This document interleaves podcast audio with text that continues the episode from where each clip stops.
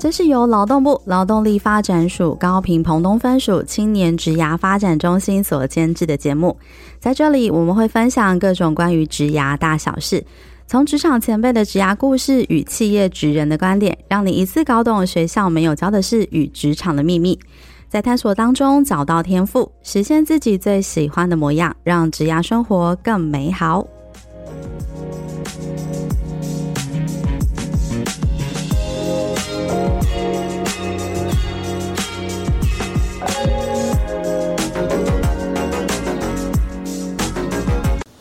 大家好，欢迎来到幼师沙龙频道，我是今天的主持人 Sarah。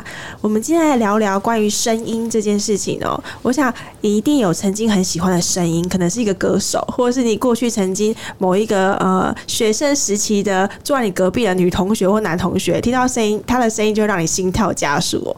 对，那我觉得声音其实在职场上是一个很关键的呃一个特质。对，那这个特质啊，应该会谈到是说，哎，我们怎么发现自己不同的特质？有些人特质可能是声音，有些人特质可能是他的呃某一个专业，或者是他的软性或呃不同的一些职业的一些能力哦。那到底发现自己特质之后，你怎么去跟你热爱的事情做上挂钩？那你愿意为他付出出多少努力？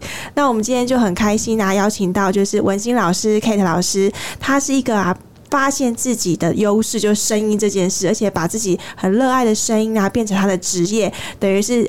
呃，喜欢的事情跟工作可以做结合的一个前辈。那从广播一直到 Podcast，其实文心老师一直跟着时代在前进哦。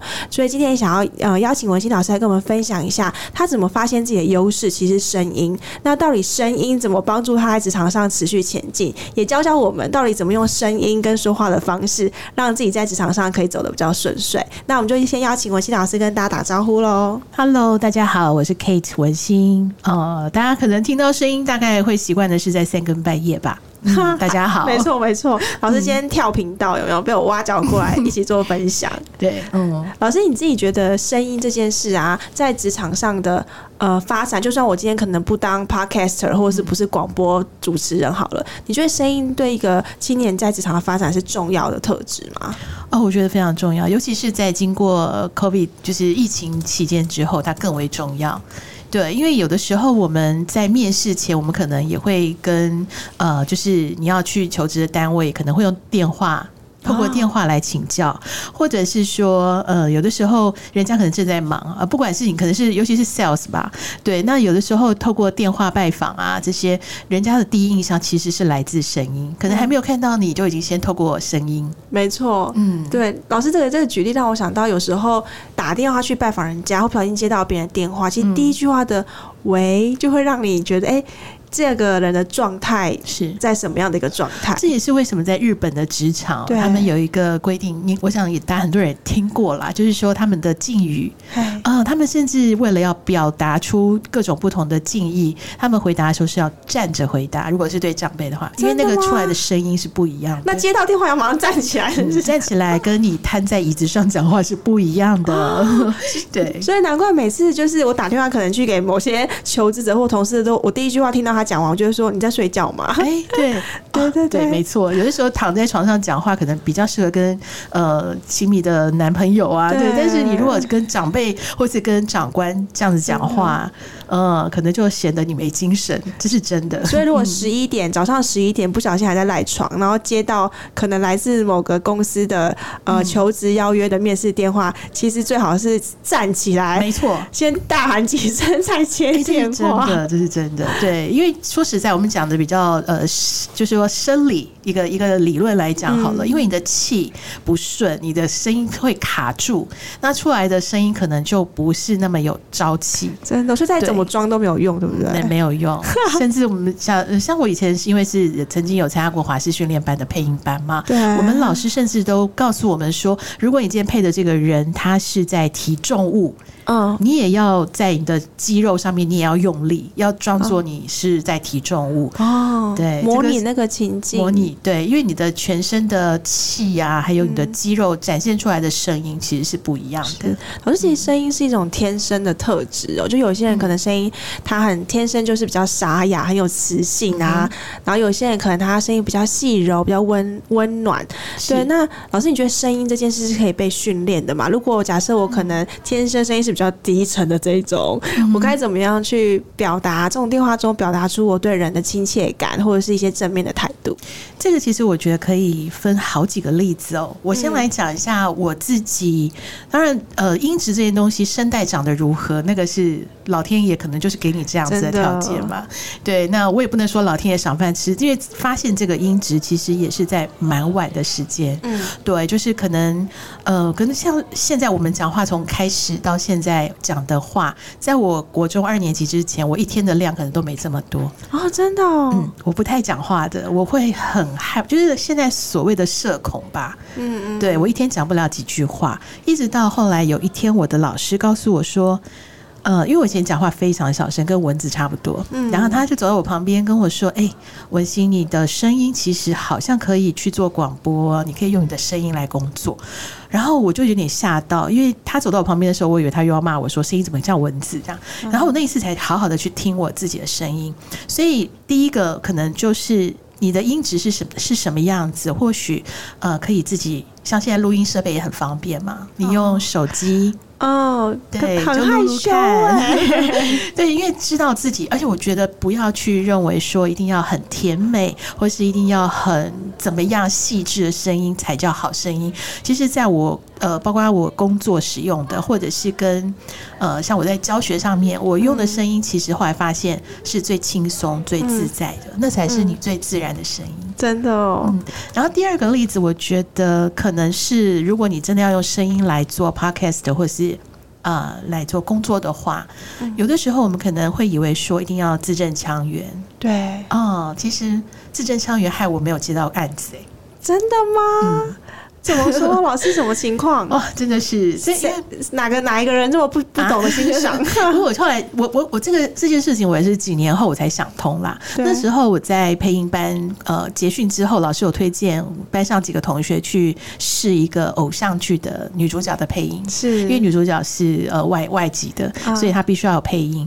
然后那时候导演就叫我说：“你可不可以讲话放松一点？你咬字不要那么准。”哦。我就在想说，我并没有刻意要怎么去发音啊，嗯，对。然后，但是我几年后才想到说啊，我们的咬字太过正音的时候，会让旁边的演员显得不正。哦，对，所以在你工作职场上面，有的时候如果太过咬字标准，也许会嗯有一点点距离感。的确是，也要看工作呢。所以其实有时候，呃，我觉得这个优点跟缺点，有时候是不是也是一线之间，就看我们用什么角度去看。对，是。那当然来的更专业一点的话，也许就是我们真正在用声音工作的人，嗯、因为我们在做后置的时候，一一般来讲都会先想到说。我是不是可以把它修到完美无缺，然后修到音频啦，什么都都是最美的。可是我曾经有一个前辈跟我讲，他在换了最好的设备之后，录起来真的非常的好，但是他的听众就跟他说：“我觉得你以前比较像是跟我在用电话聊天，对，现在好好遥远哦。”真的，嗯，他分享这时候我才惊觉到说对哈，所以我再也不修了。我现在做节目很自在，今天也不修，没事没事，可以试试看。就跟有一些店有没有？你以前去吃是一种怀念，就是可能很陈旧，嗯，然后就是那种桌子是小时候拜拜那种，就是折叠桌，然后生意很好。然后有一天你去突然发现他焕然一新，重新装潢，可是从此之后生意再也没有像以前好了。我觉得好像有时候真的是一种怀念的感觉。对对，没错，这种人味吧。对人味，我觉得老师讲的很好。老师，那你掌握到这个人味，跟你在学学生时代遇到的伯乐，去欣赏你的声音，让你走上呃广播或主持这条路。那之后，老师好像听您之前也分享说，你还爬出马马祖啊，远到马祖去做了一个不同的尝试。哦，这已经是对工作了，辗转好多好多的工作类型之后，然后到马祖。其实到马祖，当然在我人生来讲，也是一个不得已的选择啦。这个可能也是个人一定会遇到一些起伏嘛。但是我呃，人生的职场转变，如果你认为它是一个。就正向的去想好了，对对，你会觉得那是一个非常好的机会。那我一直都是一个比较不怕到非洲卖鞋的人，对。然后我就觉得说太好了，没有人知道马祖在哪里，对，所以我可以到那边去，呃，好好的把他说个故事，对，为他说个故事，是对。然后再来就是，呃，马祖真的他的。天生的条件就很好，嗯嗯，对，所以当我们爱上一个地方，然后想要把它介绍给别人的时候，你就会就是用很真诚的方式，对对，把它介绍给大家。就是呃，因为我之前也是文化部故事行销的对中介经纪人，所以我也用到这个方式去做了观光行销这样子。老师，那你在这个工作里面也有用到你声音的这块优势吗？呃，应该是在自媒体的部分。对对，就是说，大家可能现在如果搜寻得到三更半夜猫跳跳，今年要迈入第三年了，真的，对，老师很认真的在推播他的节目，他都有传带给我。我现在节目 Podcast 部分有好几条路线，但是三更半夜猫跳跳，应该讲猫跳跳是我自己后来在声音内容上的品牌。嗯嗯，对对对，那也包括我后来到了电台工作之后，那长官也是把是希望我把猫跳跳带进。电台。对，那呃，其实我当时在马祖的时候，说实在，因为晚上真的没有娱乐。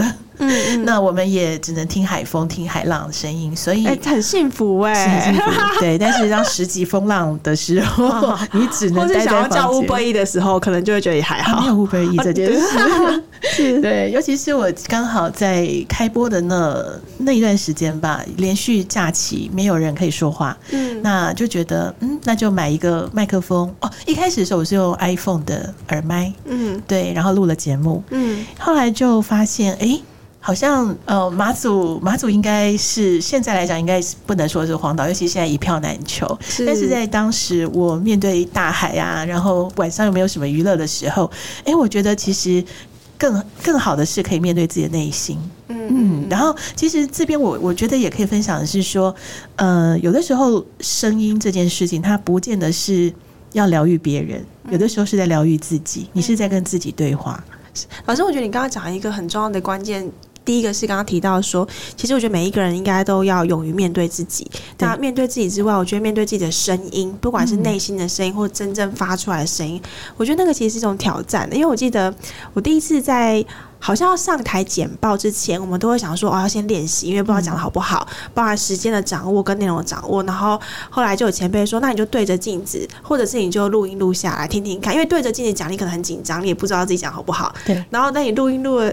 我记得我录完之后要放出来听的，我大概听了十秒就快按掉，我就觉得好对，好不好意思，跟天哪，我都在讲什么东西呀、啊？的种种的，然后就觉得在按那个播放键的那一刹那，我觉得难度真的很高哎、欸，嗯，对，就是要面对自己真实的样子，原来哦，别人看你是这种角度，你可能觉得你自己声音是非常的。呃，比如说速度，你觉得已经很中中间了，很平很平缓了，很温和。那一听才发现，天哪，不是，其实你是很急促、很紧张的。嗯、对，这也是一种关照自己的很好的方式。对，因为呃，我说实在，我比如说以语速来讲好了，我也是慢慢才把自己拉缓一点。我以前讲话也是不小心会巴拉巴拉一直讲一直讲，因为呃，当然我我的思考方式可能也比较跳跃，所以就会一直一直讲一直讲讲个不停。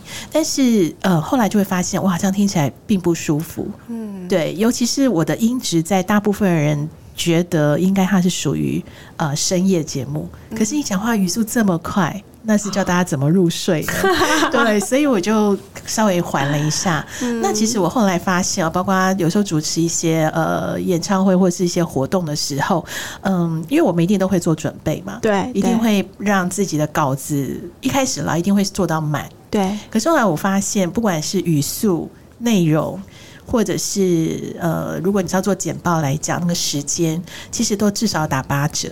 打八折，那怎么打？老师，你觉得比较适合？给我们点建议。OK，我们先讲声音好的啊、嗯，因为你现在也许你会听到声音，觉得哎、欸、还不错。我等下就用这样的声音、嗯啊。你知道，在我跟你开麦在录这一段之前，其实我心里在想的是：哇，我要是喉咙卡住，嗯，然后声音哑哑的怎么办？因为这是有可能的，嗯、因为我们现在录的时间也许并不是适合我的生理状况等等。嗯、第二个是语速的部分。如果今天你的情绪可能太高涨，或者是你今天情绪比较 down，嗯，那也许并不是你最好的状态。嗯，那时间的部分的话，你也不知道说，哎，现场是不是有什么突发的状况？对，可能来宾来晚了，你是不是要多塞一点？对，我来宾心情不好，你问一句，他只答一个字。哦，对，那时候心里就真的很尴尬。对，对，对，对，所以太多的状况。那后来我就觉得，就是打八折，就是有可能你遇到的状况也都先想好。嗯，对。那这其实当然带到职场上来讲的话，我觉得，嗯，最大的反馈就是说，我们对于自己，当然第一个够了解，但是了解之后，你就要面对自己有可能失败。嗯，对，嗯，话很好说，但是人家怎么听，嗯，这也是一个很大的学问，这样。说，嗯，对啊，老师，我觉得你刚刚的提醒好奇，就是当你希望你这一次的呃，不管 present 也好，或你的上台主持也好，等等各种工作表现，你希望有一百分，你可能真的要准备到一百二十分，才有办法去应付那些突发的状况。嗯，哦，你这个是积极的学生，哦、你会讲一百二十，对，因为我觉得我以前会是这样走，我以前会真的觉得我一定要做到一百二，因为我的上升星座在处女座，嗯，然后月亮在金牛，虽然我是狮子座，可是这样加起来就是一个爱面子又不服输的人，会把自己逼死，很真的很累耶，很累，对，所以我后来就觉得，当身心都。觉得太受到太大压力的时候，我反而倒过来，就是我刚刚说的，我当然希望一百，可是做到八十也没关系。尽力就好，是因为其也许其他的人只有六十，只要有这种自信，很好。我们刚好九月份在谈，就是呃职场适应这个主题，就是说年轻人进到职场的时候，他到底该怎么去适应？我觉得这也是一个很好的角度，哎，嗯，就像我们以前他会讲乌龟赛跑，以前都会说你永远要当呃乌龟跟兔子的话，你永远要当的是兔子。可是我觉得现在慢慢思维其实就会改成是，你不一定要是跑在第一那个兔子，你也可以当乌龟，慢慢走。你只要觉得有前进，你觉得。舒服就好。是我来讲一个，我因为我之前在呃国语日报教过小朋友写作嘛，然后我自己改编了一个龟兔赛跑的故事给小朋友。对，那时候我带故事班，龟兔赛跑里面大家都会觉得兔子呃它好像是失败者，可是在我的故事里面，两个都是赢家。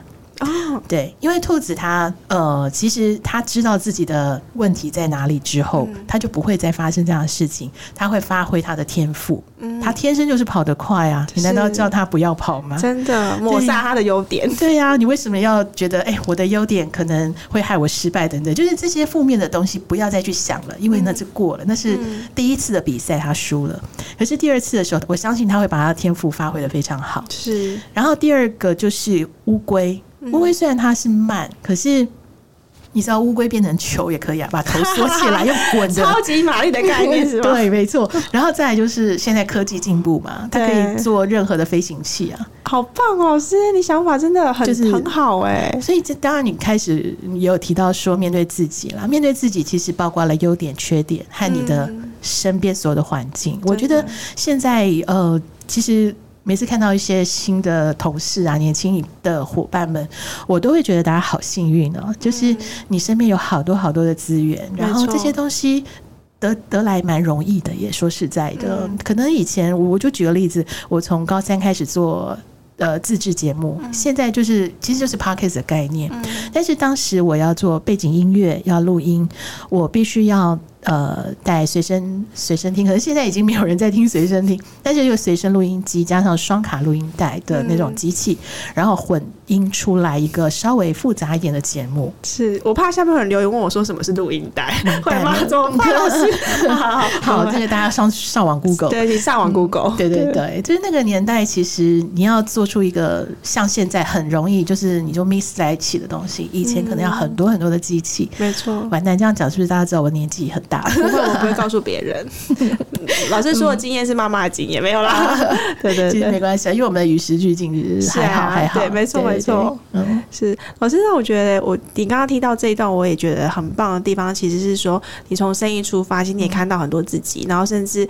听起来其实你的经验很丰富哎、欸，就是你不是只有当主持人，你还当国日报去呃陪小朋友，可能透过故事啊、嗯、说故事，当故事老师。那在这个过程中，你自己在从你刚刚提到你高三就开始做自制节目嘛？嗯，除了老师提点你觉得你适合当主持人之外，你自己有没有透过什么过程发现，其实声音的工作是你很热爱的？你怎么去发掘跟记录这件事情？呃，其实中间哦，我从呃做。就大大三开始有正式的到呃电台开始做攻读生，然后一直到后面也短暂跑过新闻，然后做过行销研，就是做呃行销研究、市场调查，然后到电视台工作，就是做一些跟数字相关的事情。我其实并没有用声音工作很久，一直到我先是当老师，然后再来后面呃开始自己录好玩，然后或者是。帮一些朋友的呃节目，或者是呃他们的影片来配音，我才发现说，哎，原来我的声音是可以有不一样的展现哦。对，我才知道说，哦，原来是这样。但是中间发生一件很有趣的事情，我在做行销研究的那段时间，有一次接到一个打错的电话，嗯嗯，他真的打错了。后来当然想说，哦，不好意思，你打错了。哎，结果这这通电话。再打来，他说：“嗯、呃，小姐，你的声音好好听哦，我我可以跟你做朋友吗？”我说：“啊，对，我才发现说，哦，原来声音是可以让人有这样的误解，不会，老师很可爱。然后对，然后我就觉得，哦，原来我们的我的声音是可以有各种可能，所以我那时候才开始帮一些呃公部门啊一些标案，然后就是包括自己。”接了之后，然后呃来配音，或者是说别人的案子来帮忙配，才慢慢又回到了声音工作。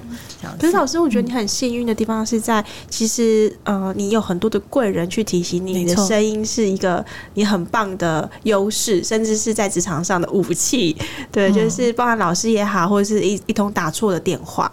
对，可是我觉得很多年轻人其实他可能或许是没有感受到这样外界给他的讯息，或者是他真的没有机会听到。到别人对他的肯定是，那他当他自己也可能陷入低潮的时候，你会建议他透过什么方式去发现或发掘自己其实适合的方向，或他可能热爱的兴趣？呃，我从三个层次来讲好了。嗯、我先从第一个就是茫然的当中，你要怎么去找一个浮木来讲好了。嗯、对，因为其实我不知道大家是不是有习惯做一些网络上面的心理测验。啊，或者是买一些心理测验的书，或者我们不要讲那么严肃啦，就是像占星啊、塔罗牌啊这些。对，其实线上有很多的大众占卜。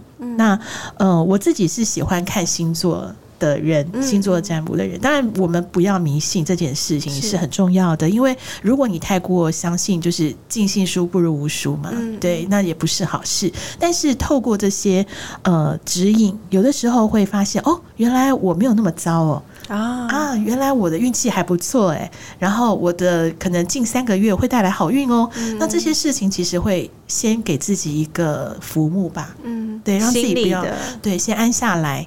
然后接下来，我觉得有一件事情是我自己在做内容呃创作的课程的时候，我都会跟大家讲，一定要有一个呃书写的习惯，嗯、呃，包括我自己的呃国小的小朋友。我也跟他们讲说，如果你不喜欢写作没关系，但是一定要一天一句话，哦，嗯，就是用一句话日记开始。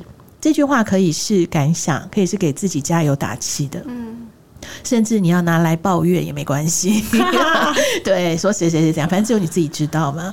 然后，因为如果你心里面有一些负能量，你就写出来啊，你的正能量就会越来越多。对，那即便是呃想不到，那你去抄一句话，你去把一些话写出来，那个能量会慢慢进来。接下来你一句话、两句话，你就会越来越多的能量进来。然后第三个层次，我觉得很重要的是，嗯，有的时候这也是我们在做声音工作的时候，长官会提醒我们的。我的前辈也这么说。其实当主持人哦，最重要的，你要不要猜猜看是哪一个能力？听说读写，听。哎、欸，你很适合，谢谢谢老师。这个是得过金钟奖很多届的前辈告诉我们的，就是真正最厉害的，而且最重要的器官是耳朵。嗯、对，你必须要听。那听什么呢？听，当然刚刚呃，你有提到的，就是可能哎，别人听到你的优点，或者是一些呃给你的建议。嗯，对。那除此之外，也要听自己的声音。多读一些好的东西。嗯，因为如果你真的是要做内容创作的人，无论是 YouTuber 或是呃 Podcaster。你没有内容，你是生不出东西来的。老师，你平常是读会阅读吗？你读是指说书报杂志之类的吗？嗯、我很杂，对，真的、哦。虽然我念中文系，但是我并没有那么的用功。对，而且我还有阅读障碍。怎么可能？我我我读书一定要拿尺，一行一行的读，嗯、然后还要一定要做会跳行的那种，就对。对，是老师。其实我觉得阅读这件事也的确是现在我觉得比较年轻人，包括我自己啦，我都觉得有点距离，因为。现在大家几乎都人手一机啊，嗯、然后快速的可能滑手机，然后现在很流行什么懒人包，嗯、连那种阅读的政府的一些政策文宣，我们其实都不太看，都是看懒人包。是对，那阅读这件事的培养，我觉得也蛮难的。但是我之前呃听过一个脑科学的教授说过，其实这个是世代，也是说可以说是人类的眼镜吧。嗯，对，因为其实现在的年轻。一代的阅读方式，它并不是一页一页的读，对，你也没有办法要求小朋友要一页一页的读，真的，真的是跳跃式的，而且他们在转化呃这些知识的能力，可能比我们还好哦。所以阅读形式，甚至我们可能也跟古时候的人不一样吧？人家拿竹简，对不对？所以我们是不不需要啊。对，就手机其实它也是一个。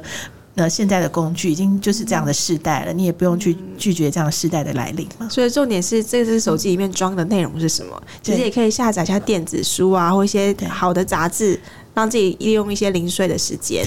嗯，但是我之前在国语日报教教学的时候，常常家长会问我说：“诶，为什么我的小孩呃可能写不出东西来？”其实写作它是一个转化的过程啊，呃，输入输出。哦，你没有东西怎么写出来的？还有就是你输入了什么？你如果输入的东西是绘本、漫画，那你当然因为它的句子比较短嘛，那短语句你要怎么写出长句子啊？这当然是不可能。老师，你说的有道理耶。你解读了为什么很多就是刚毕业的年轻人进到职场，他不会写 email 的逻辑，或者是 email 可能没有一个开头语，然后就直接把要求跟需求写的写在上面，然后也没有结尾语，然后就会造成你知道团队内一阵轰动。他不是有心觉得要没礼貌，他只是觉得看过啊。对，而且我赖里面本来就是这样子在写啊，我也不会写什么 Dear 谁谁谁，祝你什么一切顺利。他就把这种赖的沟通方式。是，就是放在 email 里面，是，然后反而就会让大家很惊讶。这的确是老师讲很关键，是输出跟输入，还有对于这件事的理解。对，因为你如果你看到的就这样，你当然也就不太了解。所以我们要广泛的阅读，因为为的是你，你也不知道你会应应到什么样的，不管是来宾或自己的客户。对，这些都很需要先准准备好。嗯嗯，所以老师刚好分享是，如果你现在还不知道你可能热爱的是什么，或者是你还找不到自己的优点，甚至你在低潮状态，第一个我觉得很好的方式是我们先找一些心理测验，嗯、先抓到一个浮木让心里安定。对，或者是来 YS 跟我们咨询师聊聊，很好，也很好，专业，对，免费的，对不对？那第二块你刚刚有提到，就是说我们应该在呃这个部分能够去有多一点的接触跟呃阅读的部分，其实这些我觉得都是很重要的，去找到属于自己的一些方向。然后未来有一天可能转化回来之后，就会看到自己可能写下来的日记，或曾经读过的一篇文章，可能就可以找到自己感动的那个点。没错，而且我像现在呃有的时候开的课程，我会告诉告诉大家说，你值得拥有一个 podcast。哦，真的哦？对，其实每一个人，因为其实，呃，我们讲所谓的自媒体好了，嗯、我我不太希望说，呃，自媒体变成好像一定要很商业。对，当然第一个是台湾还没有呃很好的商业机制来推动，像把 Podcast 变成 YouTube YouTube 那样子的商业、嗯嗯、呃环境，这是一点。再来是说，其实用声音记录，呃，任何人都可以做。嗯、呃，不管你要把它做成散文式的或自传式的都好。嗯、那呃，把声音录下来，我我包括我自己哦。我现在呃，我刚刚提到我的节目已经三年了，嗯、有的时候我也会倒回去再听我自己的节目，我会跳出那个主持人的身份，哦、我把自己变成听众，听众然后去挑一个我可能蛮需要的能量，透过节目把我想要的能量找回来。嗯，所以有的时候做 Podcast 其实。呃，一方面是自己跟自己对话，但有的时候你刚好自己陷入低潮的时候，把这些东西调出来。告诉自己，你曾经有这么正的能量，然后你把这个能量再重新找回来，嗯、对，也是一个很重要的事情。所以不用管流量跟下载量，不用，那个就是为自己而做吧。真的，就算只有自己听也很开心，当做一个日记的记录。是啊，尤其如果你知道 Podcast 界真正能赚钱的，其实。凤毛麟角，你就不要在乎了。对，好，所以老师就像老师讲的，一开始其实我们可能连录音设备都没有，其实也没关系，用手机录下来也是一种很好的选择。嗯，对，所以你不喜欢写字跟打字的，就用录音的方式吧。对，老师，那你觉得在整个的你自己的呃，从你的工作的生涯的规划里面，包含到现在你开始有自己的 podcast 的时候，其实你一直也还是有一份正职的工作嘛？嗯、那假设我我听说很多年轻人，就像你刚刚讲，其实他们都想。然后靠 Podcast 这个工，呃，可能成为一个谋生的职业，就是我们现在讲 Podcaster，、oh. 对。然后，因为现在人人都是创作者时代嘛，那你自己会觉得，其实 Podcast 如果你要当成一个职业的话，你觉得在呃我们现在这个年代上，它是可行的吗？会有什么困难或限制？其实我在看过，呃，包括我的同业，或是我跟目前跟我一起有呃，就是团队的伙伴来讲，嗯、其实我们基本上都是有别的工作的。哦，真的、哦？对，所以嗯，它其实蛮像是部落格时代。我我不知道大家是不是呃有经历过这样的年代、啊。请上网 Google。好，那因为其实我们有时候自己在自嘲啦，就是说，哎、欸，自媒体会不会变成一个自嗨的媒体？哦，对，就是说根本没有人会理你。我我就讲一个数据啊，这我是在呃网络上查到的。我们如果讲，因为 YouTube 的话，它已经发展已经非常成熟了。嗯、那目前以 YouTube 来讲，一天据说有上传的作品大概有八十万支，嗯，一天，嗯，也就是说你穷尽一辈子，你可能都看不完，嗯嗯。那当然，相对就是当这个作品上去之后，没什么人看得到，你还要做吗？啊，对，那所以我才为什么会说不要去管流量，因为你如果为了流量的话，你一定会很难过。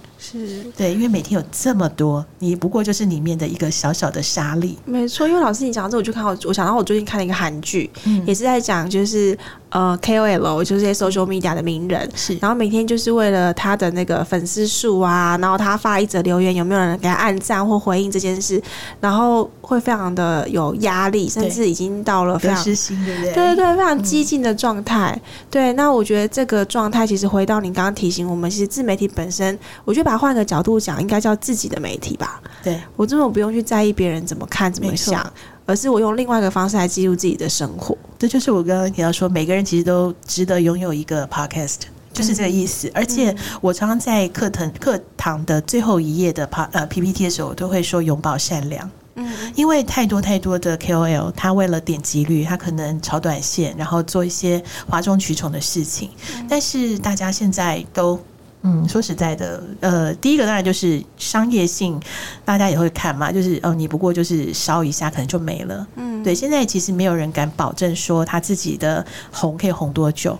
那甚至是如果你不择手段的想要红，那有可能赔上的是你永远的你的自己的品牌，嗯、你的人格，可能没有人会再相信了。没错。对，所以永葆善良这件事情非常重要。嗯、那当然，如果你要讲的更深入一点、积极一点，就是你是不是一个助人的 KOL？嗯。对，帮助别人把一些呃讯息啦，好，比如说像我们现在如果去谈一些呃案子的话，商业性的案子，我们也都会站在协助客户的角度，嗯，对，去去谈，对，这样子的话，你你刚刚因为提到说，是不是有可能做商业的东西？那以目前的机制来讲，如果大家有兴趣可以去看啊，这资料非常的多。其实现在台湾还没有到那么成熟，对，不管是点击率的算法等等，然后这些还没有。到成熟到可以做商商业运用，但是很多的企业他们会用内容来做行销，哦、没错。对，那其实如果你站在以内容帮助客户的品牌做记录、做行销来这个角度来讲的话，我觉得为他们写一个故事，嗯，嗯，用这个角度其实会比较容易得到商业的合作。嗯，嗯是，所以其实也给很多年轻人在选择，可能你。很期待成为一个 podcast 或 YouTuber 的时候，其实应该回头去思维，应该说，其实现在这个年代就是跨域的年代。就像刚老师提到，即便老师已经发现自己声音的一些优势，其实你透过声音，你也做了很多的不同的工作领域，甚至在你有正职工作的时候，你还是持续从事 podcast 的这个创作，嗯、把它当成一种兴趣。是对，所以我举个例子哈，我们最近刚好在呃，就是。呃线上有开一个课程啊，不过它是一个试听的课程嘛。但是很巧的是，那一次所有参与的呃伙伴都是想要做疗愈系主持人。哦，跟你一样，可能大家就觉得，哎、欸，好像这样子还不错，又听起来会很舒服，对自己也没什么压力啦。对对对，也想疗愈自己啦，因为可能在我的文案上面也提到，就是为自己而做嘛。对，但是大家就说，哎、欸，那怎么办？我们要同中求异，异中求同，要怎么做？嗯，因为其实我后来就跟大家分享，其实疗愈可能，比如说职场来说好了，每个人从事的行业不同，也许你是从事金融业的，对，金融业的人怎么去疗愈？对，你最懂，对。那如果今天你是一个呃学生，学生的疗愈可能跟社会人士又不同。水电工也可以录 podcast 是啊，你遇到一个 OK，你怎么办？对，这也是一个疗愈的需求嘛。其实疗愈产业真的非常的大，所以我我说实在，我就透露一下，我下一步其实，嗯，我的合作伙伴其实我们都希望朝的是疗愈产业。对，也希望如果有兴趣的人可以来找我。等一下留下那个文心老师的电话号码。是老师，那我想说，今天其实聊了很多，包含从你怎么发现自己的声音的优势，然后也让青年知道怎么透过说话的语调，其实对你职场发展是很重要的。对，那最后我想说，也请你分享一下，就是你觉得在职场上啊，呃，对于刚进入职场的青年来说，呃，怎么去练习说话这件事，对他们来讲其实是会呃有加分的，在他还不懂。懂得怎么样去善用自己的言语或者是声音这件事，因为我觉得你刚刚讲一个我很喜欢的观点，就是呃拥抱善良，然后跟助人这件事。所有的工作，我觉得就算你今天只是一个早餐店的呃。老板娘好，或者是一个餐厨助手，其实你都在帮助别人呢、欸。是啊，对，因为我印象说一个帅哥，人家就很开心。没错，没错。嗯，你这个其实让我想到，你刚刚因为提过我在马祖的生活，嗯嗯、因为马祖其实非常非常的冷。因为其实我当时并不知道马祖所谓的冷会有多冷，因为它其实已经到了甚至有零零度以下的体感温度。但是当我们去的时候，呃，我我我跟我的家人。都没有准备什么厚重的衣服，或是暖炉，什么都没有。嗯、然后，但是就发现还有暖炉，要需要啊！拜托，鸡蛋放在外面都比放在冰箱还可以保鲜。对，但是他们就会说：“你有准备够衣服吗？”然后你有，就是会一直关心我们到底会不会冷到。嗯、对，那后来发现，哎，他们比如说会帮我们弄老酒蛋啊，在我感冒真的是冷到哭的时候，哦、对，但是我就觉得。就是终于有有有人发现到你是需要的人，因为像我们都习惯就是自己解决嘛。对，对我们这种就是上班族已经经历这么久的，我们从来都没有想过要去跟人家求助。对，所以有的时候面对自己软弱，原谅自己，放过自己，这件事情是很重要的。如果你还要再盯，你的橡皮筋会断掉的。没错，对你断掉了，你还要怎么继续？你下一步呢？嗯，这是一件很重要的事情。然后第二个其实就是。嗯，我这是最近我看到一本书上面写的，它它是一个算是一个疗愈自己的工具书啦。他告诉呃看这本书的人说，请你记得从明天开始一早起来，你要对着镜子微笑，嗯、然后你要告诉自己我很棒，我好美。然后难道天哪，是哪一本书？我忘记了，我就是翻到我，对我把这本书找出来跟你说。好，对，但是我觉得哎，还蛮重要的，因为狮子座很爱照镜子，嗯、所以我平常包括反光的玻璃我都会照。对，但是我从来没有对自己说话。哦，对，有的时候那个心里面的他，我要稍微跳出来一下，跟自己说一说，嗯、然后鼓励一下自己。再来一个是，当我们在职场一定会面对到不平的事情，对。我我说实在，我也曾经心里骂骂脏话，对，但是我因为我的形象，我不想要去让人家，就是有一些讲的比较伟大一点，就是说不要用别人的错误来惩罚自己嘛。我没有那么伟大，我只是说为了形象，我不想要匍匐马街这样。对，然后所以我就慢慢觉得说，其实如果你不要怀着报复，或是你给我好看，就是那种比较丑陋的语气，对，因为。我有时候会想，尤其是我们做声音工作的人，如果老天给你了一个美好的声音，而你拿来讲一些不好的话，嗯、其实有点可惜了。是，对，你的声音其实要来讲一些美好的话。嗯，然后另外一个是，我觉得在我现在遇到状况的时候，当然，比如说我们人生一定会遇到，呃，几乎每天都会遇到一些不平的事情。嗯、第一件事情就是，我一定会说，呃，心里想谢谢。嗯。包括所有的恶贵人、嗯、善贵人都要谢谢，然后再就是原谅，嗯，对，然后接下来就是感恩所有的一切，嗯、对，然后另外一个就是，当我们如果有能力的时候，以我自己现在对合作的客户或伙伴，我心里想就是，呃，共享、共好、共荣。这其实是有个进程哦。嗯，共享的原因是因为我手上有资源，我有能力的时候，我们要想到的是分享，分享你的经验，包括你的错误的经验，曾经走过失败的路，这都值得分享，会让别人少走一点冤枉路。对。第二个就是共共好，对，就是你现在有好处的时候，你愿不愿意让大家一起？来做，因为有的时候像比如说我们讲接案子好了，其实有些案子你是吃不下来的，嗯嗯，你为什么不把机会让给大家一起来？对，然后最后共荣，因为大家的合作而让这个结果会比你预期的更好。那这份荣耀是属于大家的，嗯，我觉得这样子会让自己身边贵人会越来越多。是，谢谢老师的分享。是，老师今天用他自己的声音也疗，就疗愈了我们。我希望大家没有睡着。不会不会，对啊。那我觉得就是呃，透过声音这件事，我们其实今天聊了蛮多，包含如何关照自己，然后透过声音去疗愈自己，这的确是很重要的一件事。那也希望今天收听的听众，然后也可以透过我们今天呃两个人的对话。也疗愈到你们现在可能遇到的一些挫折，或者是你可能在一些决定之中徘徊，多多听听看自己的声音，我相信都会找到答案的。那我们今天节目就到这边喽，那谢谢各位，谢谢 Kate 老师，谢谢，拜拜。